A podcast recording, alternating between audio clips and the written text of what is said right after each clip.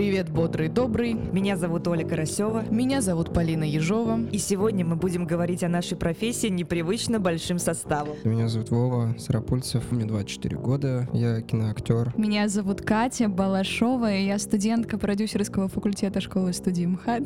Привет, меня зовут Катя Есина, сейчас 0035. Я актриса театра около дома Станиславского. Просто хороший человек. Ладно, это перебор.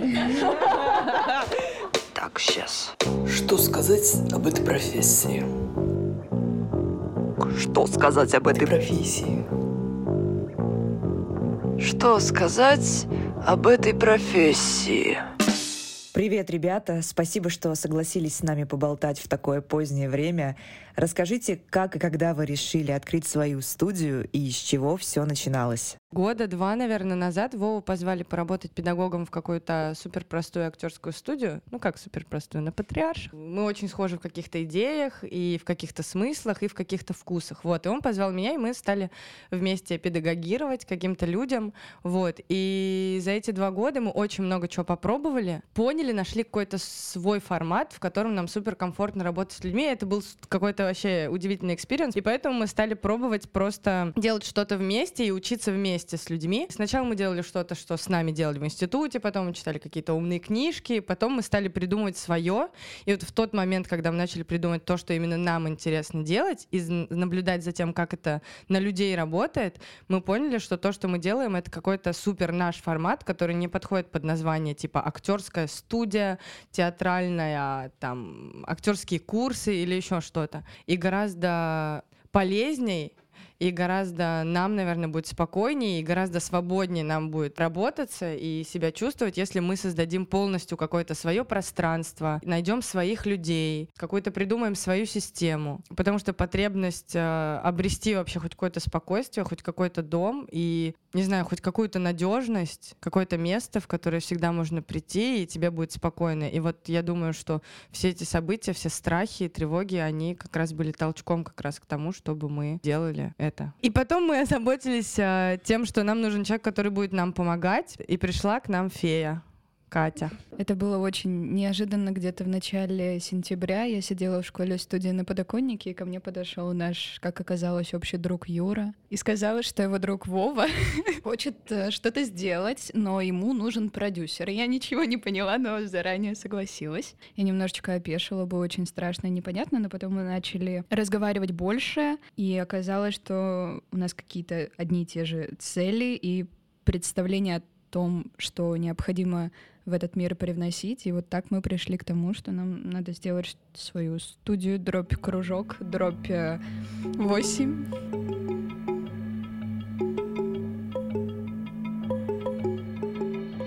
Я всю жизнь чем-то подобным занимался. Я из маленького города Кунгур, и мы, в принципе, всегда проводили какие-то мероприятия в городе. Нам было не все равно, что происходит в нашем маленьком городе. Мы с друзьями э, делали культурные мероприятия, поэтическо-музыкальные концерты, которые собирали очень много людей. Вообще мы имели большой успех в этом.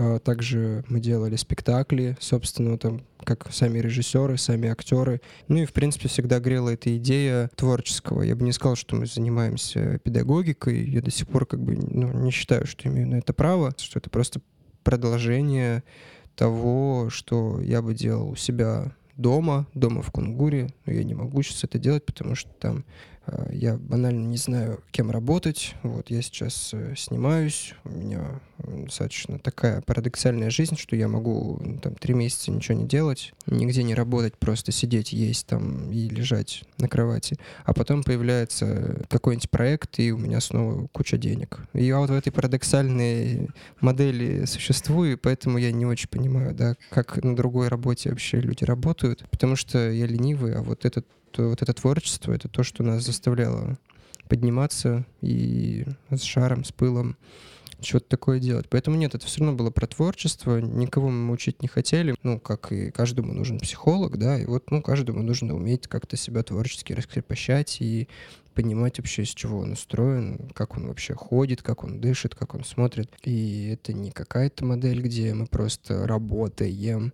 Мы чувствуем, что сейчас происходит какое-то очень особенное время, трансформации происходят невероятные то, насколько свободны эти люди, мне кажется, я не видел ни у одного актера, потому что эта свобода как раз-таки вопреки, она им очень тяжело дается. Они большие герои. Некоторые их работы, которые делают э, ребята без актерского образования, они гениальнее, чем то, что я видел в институте. И они почему-то все считают, что в театральном институте делается то же самое, что мы с ними делаем.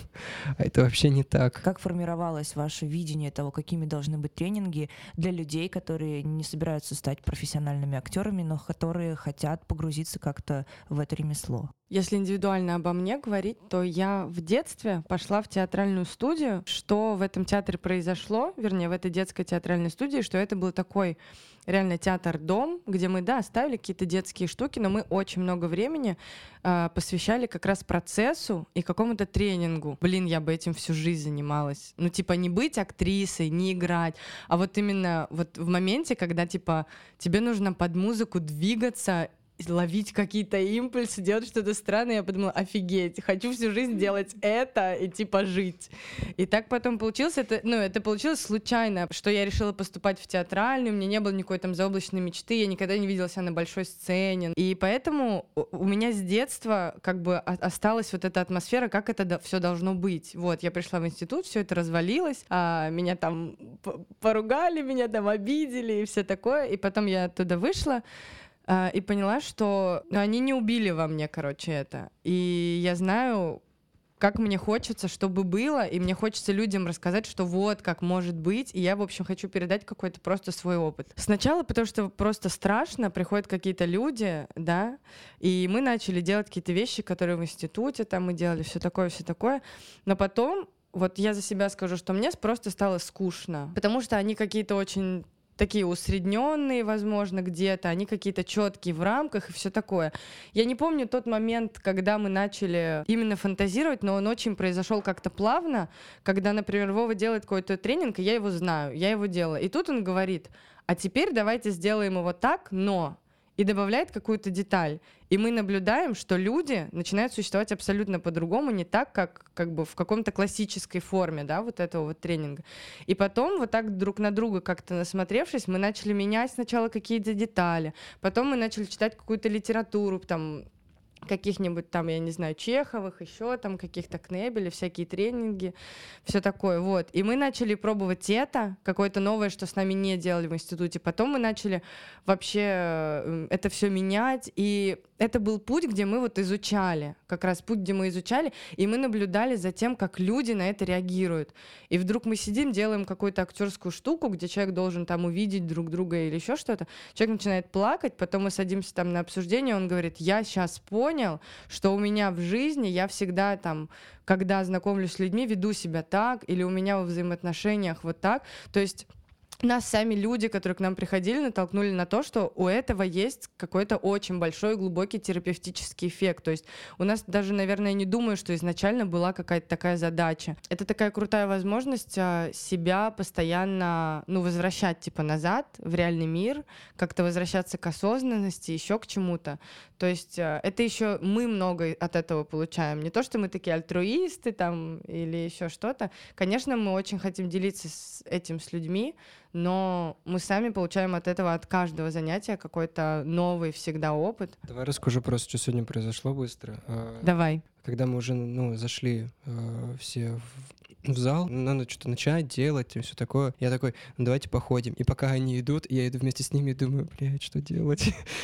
То есть у вас нет плана занятия? Практически никогда. Нет, конечно, есть... Э, нет, нет, ну что, прости. Ну... Но он есть, но он работает очень редко. То есть мы что-то, например, можем заранее придумать, но очень часто мы начинаем, например, это делать, и там это меняем. Не знаю, в очень большом процентном э, случае это какой-то импульс больше, чем какой-то план или там какая-то конструкция. Мы понимаем, на каком этапе находятся люди, что мы можем сегодня им предложить относительно их какого-то самочувствия и их уровня того, насколько там они уже раскрепостились, насколько они к чему они готовы, вот. Но то, что мы что-то прописываем, конечно, такого нет. Ну, это не типа, что мы такие, типа, отстойные, ничего не готовимся, вообще, знаете, забиваем на все. Просто чего мы считаем? Мы можем подготовиться, написать план. То есть, когда я, в принципе, думал о своей студии, у меня был выписан план, что мы делаем каждый день день. То есть я это все знаю, могу и, ну, если что, при желании сделаю.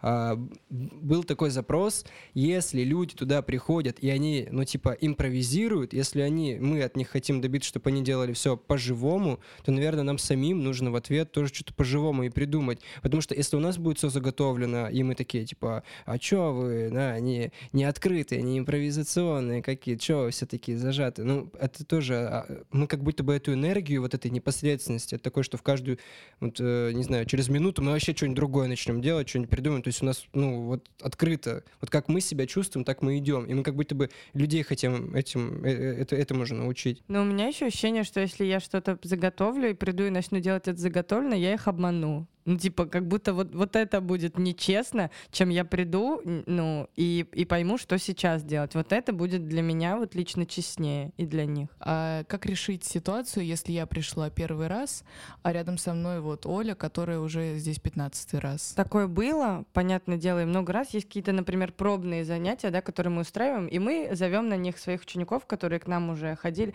Есть вот, например, мальчик один Дима, ну не мальчик, мужчина. Вот, и он ходит к нам второй год. Он сейчас в группе с людьми, которые там знают нас один месяц, и он ощущает себя в каком-то таком же полезном, э, да, состоянии, потому что он, ну, не чувствует, э, и мы не чувствуем того, что там мы повторяемся. Поэтому каждый, э, каждое какое-то занятие, оно супер индивидуальное, и мы действительно, вот Вова правильно сказал, что мы смотрим на людей, которые приходят. Если мы заметим, что кому-то некомфортно, понятно, мы будем как-то выстраивать по-другому коммуникацию. То есть все это, мне кажется, вот как бы вообще самый главный прикол того, чем мы занимаемся, это абсолютно это живое какое-то существо. То есть каждое наше занятие — это что-то живое. И иногда, ну вот, иногда можно сказать, что чудо не происходит. Ну, то есть и это нормально, и к этому нужно быть как бы готовым, что иногда происходит как бы какое-то там ремесло, или иногда мы, у нас какие-то супер разговорные там занятия, и иногда только пластические. Ты придумаешь, я придумал бомбу, они все будут плакать и благодарить меня.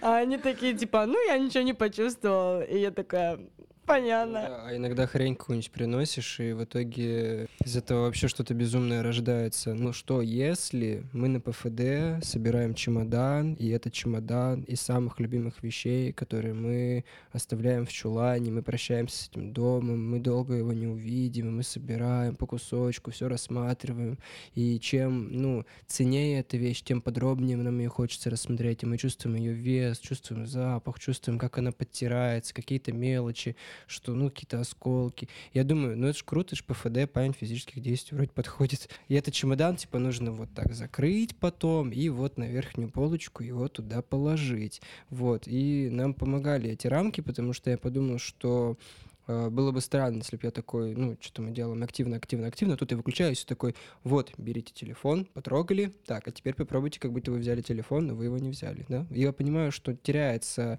жизнь какая-то, а нам хотелось эту жизнь продолжать, просто я знаю, что многие делают ПФД, они не понимают, нахрена делать ПФД, многие делают там животных, и, ну, типа, им вообще эти животные никуда не в... нужны, да? И получается, что мы делали так, что животные — это часть их внутреннего мира, это то, что они хотят хотят высвободить. Ну, вот сегодня, например, мы делали не совсем животных, что-то, какую-то сущность внутренняя, и вот она вот вырывается, да, и вот раз, и человек начинает, значит, вот существовать теперь из того, что изнутри, то есть и это гораздо было бы точнее ну, с психологической точки зрения, потому что он сразу ловит какую-то пластику, ловит какой-то э, голос или вот какой-то звук у него возникает, и это происходит еще бессознательно тоже за это, что очень хочется как бы цепляться не чтобы человек там думал, ну, я, наверное, ленивец, и я буду разговаривать как ленивец. Или я, наверное, панда, я буду разговаривать как панда. А что, раз, хлопок, бам, и он такой, а я, кажется, комар. И вот, ну, и он не может ничего с этим поделать, и вот он комар, все. И теперь он, вот пока, э, значит, э, не кончится вот это э, время пребывания его как комара, он функционирует и существует. Ну, кто ему? Я ему это сказал, да, или он из головы это взял. Это какая-то штука подсознательная. Мне кажется, что это вообще очень любо-дорого, когда такое происходит. Или там предметы надо, да, тоже показывать, что я вот чайник, да, ну, все, все, все вы чайники, да, вот прям все чайники. Вот я сейчас вот как бы вот никому никаких предметов больше не даю, вы теперь чайник. И вам надо сейчас понять, но понять не головой своей, а, да, а вот э, внутренне ощутить, вот прямо сегодня, вот именно сегодня, в эту самую секунду, вот в это время, вот именно в этот день, в этом городе, в этом месте, что я вообще за чайник? Я пустой чайник или я полный чайник? У меня там чай, он мне нравится, он мне не нравится, он с молоком, не... а я люблю это молоко или не люблю это молоко. И вот или я чайник, который должен скоро вскипеть просто, вот электрический какой-то, или я вот чайник, который на газовой плите стоит. И вот есть ли на мне какие-то эти а, ошметки, осколки, какие-то трещины? Нет на мне этих трещин. Как я это чувствую? То есть все время человек прислушивается к себе, пытается именно себя а, про, про, про, проверить ощутить, что там, а какого я цвета вот этот чайник, да, я с краской, она потертая, не потертая, такая красненькая, как жель, или я вот чистейший Xiaomi этот беленький такой. И вот если родиться в конце, и он захочет посвистеть, просто мне кажется, что в театральном это немножко разное, понимаете, в театральном э, людей учат все равно мастерству. Вот есть, э, ну, как бы занятие называется мастерство актера. И то, что я получал, я получал именно школу, ну, вот мастерства, чтобы ты там по щелчку пальца смог вот это сделать. И сделал это так же точно, как и вчера и позавчера. А мы вот это мастерство не передаем. Мы передаем все равно эту попытку к творчеству, попытку к самому себе. Все-таки нас учили именно э, стать другим, оставаясь самим собой. А мы все-таки пытаемся стать, стать лучше себя, оставаясь при этом еще и самим собой.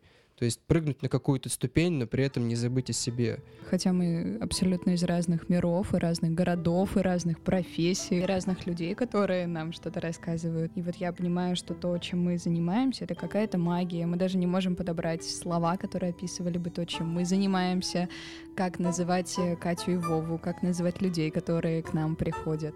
Это все просто на каком-то таком метафизическом уровне.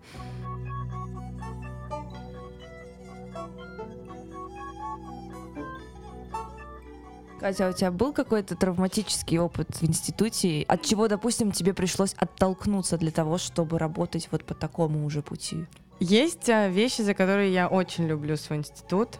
А, есть а, люди, которые меня там невероятно поддерживали, которые есть педагоги, которые мне очень много дали. У нас был немного странный курс. Набрали 40 человек, осталось там 20 с чем-то. Кого-то отчислили, кто-то ушел. И курс реально набрался необычный с какими-то талантливыми и прикольными людьми. С нами начали работать как с обычным курсом, пытались э, в некоторых каких-то моментах, мне кажется, усреднить какие-то вещи. Просто я столкнулась с очень многими, очень многими э, моментами неприятия моей какой-то индивидуальности. И я перепоступала все года, что я училась в институте. Каждый год, после каждого курса я перепоступала в другие институты и слетала где-то там на третьих, на каких-то турах. Каждый год я обещала себе, что я уйду, что я перепоступлю и все такое. И мне кажется, это что-то из разряда судьбы, потому что именно в этом институте э, так получилось, что я вообще узнала про театр около.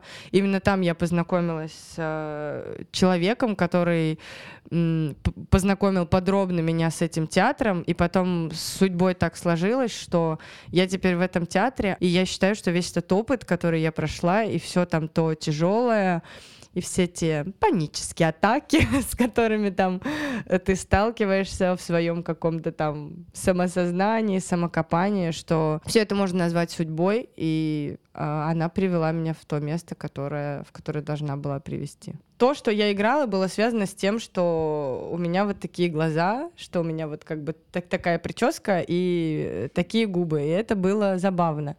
Вот. типа я ощущала себя в этом некомфортно, и я понимала, что я... Это я не могу, я могу другое. Но почему-то никто меня не спрашивает еще. Нет, были, конечно, типа мы приносили там самостоятельные отрывки, какие-то еще, еще. Вот. Но потом я играю Островского, как бы невольниц, и я в кринолине. Но дело даже не в кринолине дело не в кринолине, друзья. Мне на самом деле все равно на этот кринолин. А дело в том, что, ну, типа, ну, спросите меня хотя бы, что я, как бы, кто я, вообще все такое. И был такой инцидент, очень, мне кажется, показательный, когда на четвертом курсе а, мы, нам сказали, принесите отрывки для поступления в театр, мы их посмотрим и поработаем, если хотите, типа, мы вам поможем. И мы такие, о, ща мы принесем то, что мы хотим. И, короче, начинается показ. И каждый отрывок такой через полтора минуты. Стоп, следующий. Стоп, следующий. Стоп, следующий. А я где-то, ну, там из 20 где-то, я какая-то 16 там или еще что-то. И я думаю, ну, и я, когда останавливают, и все выходят такие, ну, как бы просто убитые, они там неделю что-то готовили, они как-то, ну, это осмысляли, они понимали, что они с этим куда-то пойдут. Их просто, ну, типа, остановили и послали нахер. И я захожу в зал, ну, там, посмотреть каких-то ребят, и понимаю, что атмосфера, ну, сдохни или умри, реально. Я не понимала вообще, с чем мне идти, к чем мне идти в театр, я не понимала, хочу ли я в театр, в какой театр, в общем, все такое. И я принесла отрывок про то, что я сейчас чувствую. Там сцена, когда когда какой-то звук, все думают, что это конец света, и они кричат, блядь, когда ж меня уже, когда нас всех трахнет, когда мы все уже сдохнем, сколько можно это терпеть? Вот, и я думаю, ну это будет честно, типа я принесу то, что я чувствую. Я выхожу, и просто на, да, и на четвертой минуте, ну, типа, еще ничего не произошло. У меня играет Жанна Агуздарова, там помидоры на столе, водка, я в красной помаде. Вот. И на четвертой минуте мне говорят стоп. И я понимаю, что нет, не стоп. Я говорю, а можно мы покажем до конца, пожалуйста? Мне говорят, нет, нельзя, надоело смотреть ваши пьянки. Я говорю, ребят, мы мастерская, тут учатся, тут пробуют. Давайте вы досмотрите до конца и потом скажете мне, что было не так. Но вы досмотрите до конца, я это делала. Для кого я это делала? Чтобы выкинуть это в мусорку, типа. И начинается вообще огромный скандал, где а большинство уже отыграли, они сидят в зале. Я понимаю, я не могу молчать. Ну, типа, я понимаю, это плохо. Там сидит, типа, мастеры, педагоги, и есть которых я очень-очень уважаю.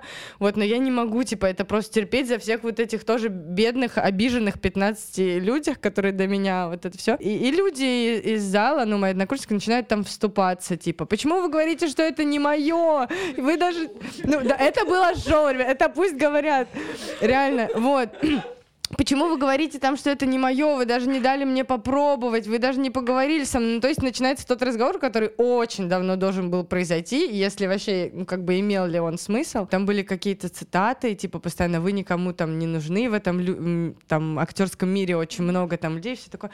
Но я и так это понимаю, но поддержи ты меня, скажи типа что, ну типа что, Катенька, ну ты хорошая, ну для тебя найдется какое-нибудь место, если ты будешь верить, если ты, ну какие-то, блядь, просто простые простые, типа, вещи. Но их тоже можно понять. Они, типа, хотят нас какой-то... объяснить нам какую-то реальность, да?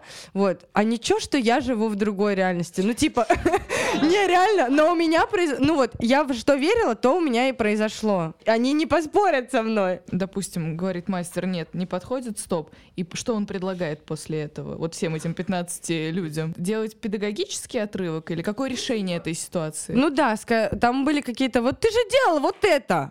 Ну так у тебя там уже готово. Но в итоге мне вообще повезло. Я ходила, поступала с, э, с Марией Шатовой из «Бесов». Это вообще любимая лучшая роль. Я рожала. И это было прекрасно, но это тоже произошло. Вот э, педагог, который я очень уважаю и люблю, она мне это посоветовала. И я сама там что-то мы сделали с партнером, и она мне в этом помогла. То есть мне не хочется там выставлять это как полная какая-то там мясорубка или еще что-то.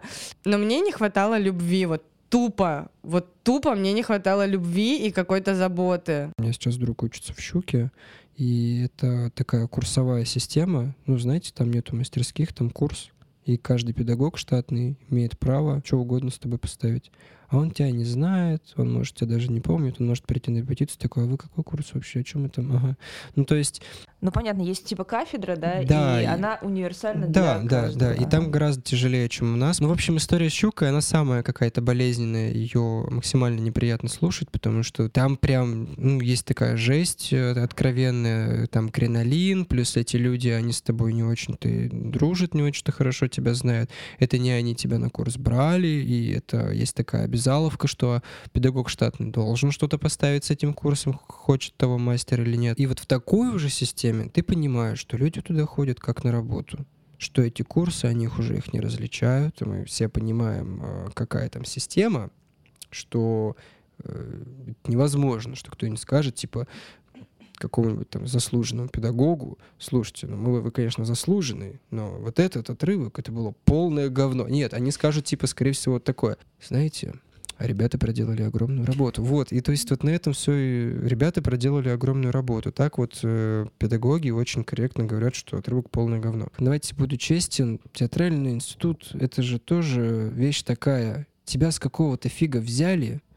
и твоя задача на протяжении какого-то времени вот этого кому год, кому полгода, кому четыре, да, понять, что ж ты там вообще забыл? Потому что все такая судьба вообще непонятная. Я вот представлю, как ты видишь вот эти лица каждый день по 100 человек э, приходят. Ты с какой-то стати, вот один из там сколько тысячи, да, или ну, ты сотен людей.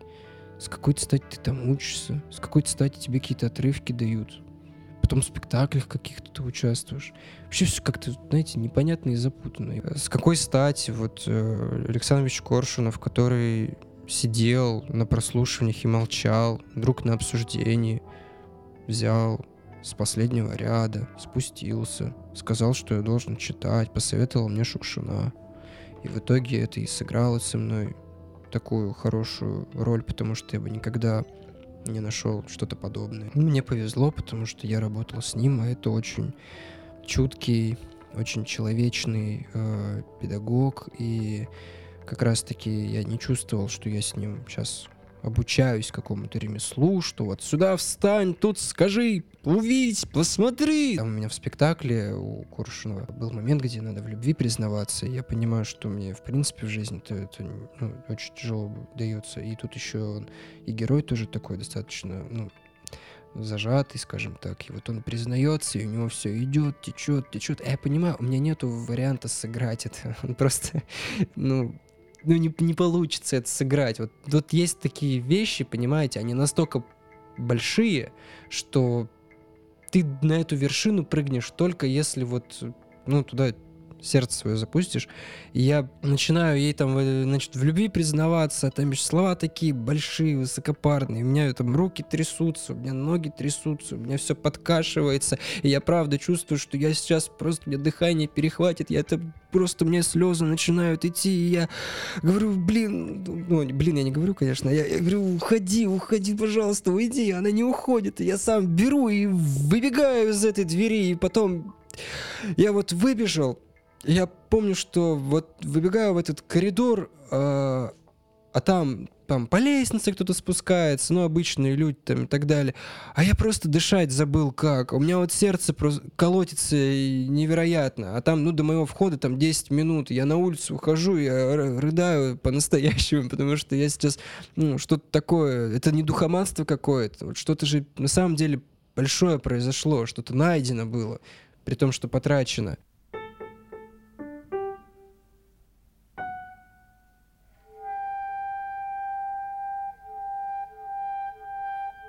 Когда ходили, поступали э, в театр, меня взяли в театр у Никитских ворот. И меня прям взяли, и я пошла разговаривать с Марком Розовским, с худруком. Вот он такой, все, мы тебя берем, типа, приноси документы. И он мне говорит, посмотри вот эти спектакли, вот я в этот хочу тебя ввести, и вот в этот хочу, вот их обязательно посмотри, и типа просто посмо- посмотри, типа, другие спектакли, чтобы познакомиться. Но я пришла, честно, я думала, что такого просто не существует уже. Вот, но это я говорю про какие-то конкретные несколько спектаклей, которые я там выдержала. Я посмотрела, мне это не понравилось, и он зовет меня потом на еще один разговор, второй, их было три. Вот зовет меня на разговор и говорит, вот смотри, типа, вот это, вот это, вот что ты не принесла документы. Я говорю, мне, я же должна знать, что вы мне, типа, предлагаете. И он говорит, вот это. И я говорю, знаете, я не хочу в этом играть.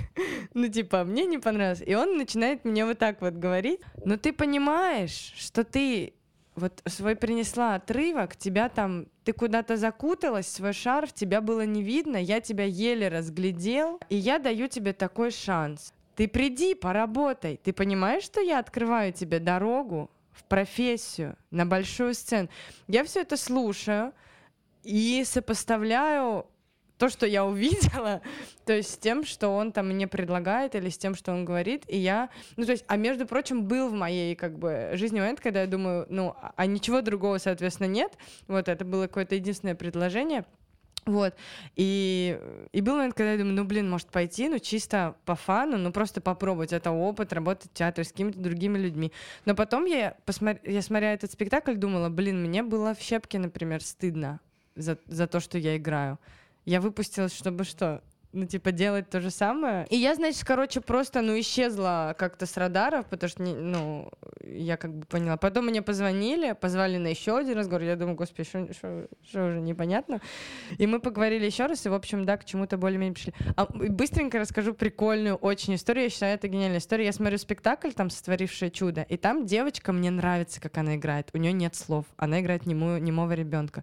И мне нравится, как она играет. И я вижу на поклонах, что ей то ли стыдно, то ли что-то, короче, ну, типа, спектакль, вот, а она, типа, мне понравилась. И я после этого такая подхожу к администратору, говорю, а можно мне поговорить с вот этой актрисой? Они говорят, зачем вам? Я говорю, ну вот меня вот взяли в этот театр, я хочу с ней познакомиться, мне очень понравилось, типа, как она играла, все такое. Меня ведут к, и ведут к ее гримерке. Я говорю, привет, я Катя. Она говорит, привет, там, я то-то. Я говорю, а можем мы с тобой поговорить? А, она говорит, да, давай, типа, у театра встретимся, ну, там, типа, спускайся вниз, я сейчас приду. Вот. И в итоге, короче, мы три часа гуляли по улице, я ее расспрашивала, что это вообще за театр, что тут делать, какие тут есть смыслы, есть ли... И она мне все так разложила, типа, по полочкам, какие есть плюсы, какие минусы. Я подумала, что, ну, типа, это было гениальное решение, потому что я еще колебалась в какой-то момент.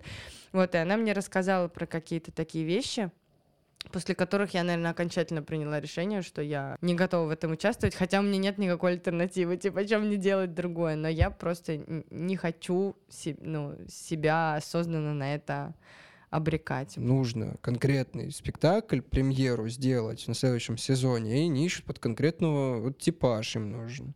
Там нет такого, что, блин, он такой талантливый, будем ему зарплату платить. Мы не знаем, что он будет играть, у нас уже таких три человека, ну вот возьмем. Что у нас, денег же много. Вот, но это, это не, не совсем так работает. Берут по потребности.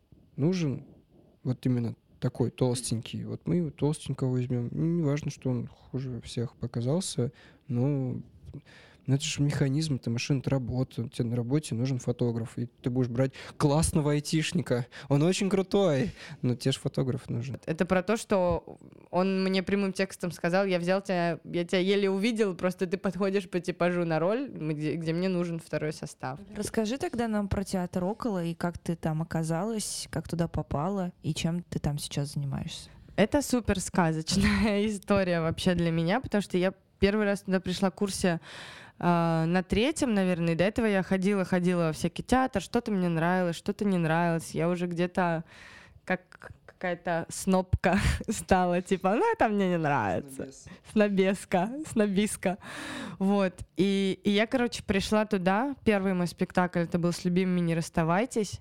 Я, короче, сижу в зале, начинается спектакль, и я думаю, чё? Вот что такое театр, а все, что до этого, это что было? А почему я себя сейчас так чувствую, как будто обо мне кто-то заботится? А почему я ну, типа, это чувство, оно было вообще какое-то удивительное, и это меня супер лечило. И у меня, ну, как бы потом весь там какой-то третий, четвертый курс был, я только чувствую, что мне плохо, я покупаю билет в театр в около, иду, и меня это прям спасает. И никакой мысли про то, что я хочу там играть, что я хочу туда попасть, как мне туда показаться. У меня даже мысли такой не было, потому что я думаю, эти люди небожители. В Щепке у Вовы вот на курсе э, преподает актер, один из ну, ведущих актеров этого театра, Сергей Каплунов. А я тот человек, который подходит на улице ко всем, говорю, привет, спасибо, я тебя люблю. Там каким-то певцам, актерам, актером там. Один раз я что-то осмелела, потому что к нему как бы так, ну, не подойдешь. И он выходил из щепки, я к нему подхожу, говорю, здравствуйте, Сергей, я вам хотела сказать большое спасибо э, за то, что вот э, вообще это существует, это на меня такое очень большое производит какое-то впечатление. И он так удивился, он говорит, правда? Вот, и мы познакомились, и он потом сказал, что то, что я говорила, очень было похоже на его первые впечатления от этого театра. Вот. Потом он сказал, а вы что, покупаете билеты? Я говорю, да. Он говорит, давайте я буду делать вам проходки. Вот. И мы, ну, он мне стал делать проходки. И потом как-то после спектаклей там что-то мы встретились и пошли говорить, и все. И он мне начал, ну, иногда мы так после спектаклей, когда я приходил, а я типа по пять, по шесть раз на одни и те же спектакли ходила, потому что это все, это была какая-то зависимость, мне прям нужно было туда постоянно. И он начал мне рассказывать про то, что там происходит, про то, как это все работает. Ну, из каких-то просто побуждений, потому что у меня есть какой-то как бы запрос. И как-то раз он сказал, а приходите, у нас есть типа упражнения сделайте с нами, с актерами этого театра упражнения. Я говорю, что? Я не пойду. Ну, типа, я начала как-то, типа, отнекиваться, мне стало там неловко и все такое. В итоге, конечно, я пришла, а, это были какие-то тоже удивительные чувства. Потом он говорит, а у нас еще проходят типа демидовские этюды, приходите туда. я говорю, что? Я пришла туда, а там что-то другое. А у нас еще вот еще проводят, приходит. И он просто начал меня звать, потому что видел, что у меня есть там какая-то потребность, интересы, все такое. Вот. И потом вот э, жена Юрия Николаевича Погребничка, Лилия Загорская, с ко- которой я тоже ходила на тренинги, сказала, ну а сделайте отрывок и покажите Погребничка, ну что ты типа ходишь просто так, вот. И мы вот с Сергеем э, э, все лето репетировали отрывок по рассказу «Мадрид», и мы его сделали, э, сами показали в конце лета погребничка. Он сказал, ну чё, супер, будем ставить. И мы, и мы поставили спектакль. Ну, там был старый какой-то спектакль, где был другой рассказ Бунина. И он объединил вот этот рассказ с нашим рассказом. Вот и несколько месяцев назад у меня была премьера в этом театре. И это какая-то история, ну то есть каждое мое соприкосновение с человеком из этого театра или просто там со спектаклем или еще чем-то, это абсолютное, ну вообще какое-то проведение судьбы. Смотри, есть такое как бы представление о театре около, что это место такое подвальное, где люди могут много, долго что-то репетировать, очень подробно этим заниматься. Премьера может не выходить, не знаю, несколько лет. Это правда так? Ну да, многие говорят про какую-то секту, и я не скажу, что там какая-то секта есть, но просто там имеет вес то, что практически все люди в этом театре — это ученики Юрия Николаевича, которые закончили «Щуку», вот, практически все, и какие-то другие актеры, которые не с его курса, это такие же супер случайные истории, типа там Сергей вот Каплунов, он работал монтировщиком, вот там, он тоже закончил щепку 4, 3 или 4 года, а потом стал играть роли. Там кто-то просто пришел под дверь, сказал, я хочу работать в вашем театре, ну, типа какие-то невероятные истории, вот туда как бы люди судьбоносно как-то попадают, и вообще все случаи мои, моих вообще там появления, это что-то, да, такое. Вот, про то, что там что-то репетируется. Да, Гамлет репетируется пятый год, например, типа, и вот сейчас он тоже стоит в расписании, но неизвестно, выйдет ли он когда-то. Есть какие-то лаборатории, которые делают там отдельные актеры, все такое. Вот, и тоже они репетируются, потом никуда там не выходят. Есть упражнения, где люди сидят молча часами, и это работа, ну, типа, актерская работа.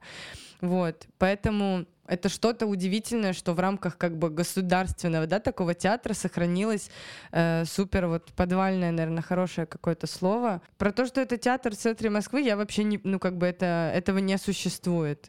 Существует то, что мне там какие-то огромные куски жизни открыли или объяснили, и, и это супер ценно, то, чем я очень сильно э, дорожу, и я невероятное удовольствие получаю на сцене. Ну, типа, я никогда в жизни не получала такого удовольствия там в институте, когда я играла в спектакле или еще что-то. В основном спектакли, те, которые погребничка именно поставил, а, они практически все зиждятся как бы на, на его просто на его индивидуальности, на его мировоззрении и на его мышлении. Поэтому я не скажу, что есть система, есть Юрий Николаевич. Мы можем репетировать там спектакль, например, мы там играем за, за месяц, за полтора месяца, за два, там до выпуска мы уже думаем, господи, что репетировать? А это все растягивается, растягивается, потому что есть какие-то темы, которые для него очень важны, сам, само время, ну, как бы мы очень много говорим вообще о понятии времени, насколько оно там э, линейно, цикличное или еще что-то, про какие-то там смыслы, еще про какие-то материи, до которых я, ну как бы я просто еще наблюдаю, я как бы не могу сказать, что я там проникаю или еще что-то.